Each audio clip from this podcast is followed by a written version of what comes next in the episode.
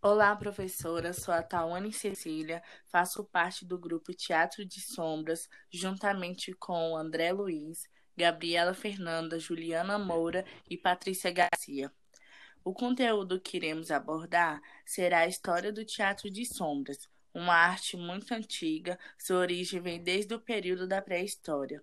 Eles utilizavam bonecos, a luz e o corpo em movimento.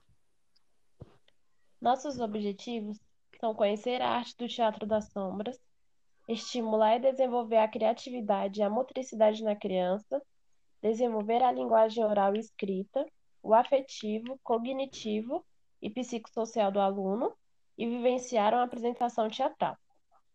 A metodologia utilizada no nosso plano de aula é uma sequência didática composta de quatro partes. Na primeira parte, ocorrerá a exibição de vídeos para que os alunos possam apreciar o teatro de sombra. Após a apreciação desses vídeos, iniciaremos uma conversa sobre o que eles assistiram e uma explicação sobre o surgimento do teatro de sombras. Logo em seguida, iremos realizar a divisão dos grupos para a criação de textos. Vamos lembrar as crianças de pensar no cenário, nos personagens e nas ações. No terceiro momento, os alunos deverão confeccionar o cenário e desenhar os personagens nas cartolinas, recortar e colar nos palitos de churrasco. E por fim, no quarto passo, ocorrerá a apresentação do teatro de sombras realizada pelas crianças.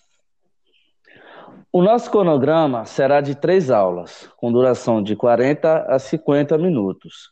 E os recursos utilizados foram computador, data show, caixinha de som, lençol branco, lanterna, cartolinas, lápis, tesoura, cola e palito de churrasco.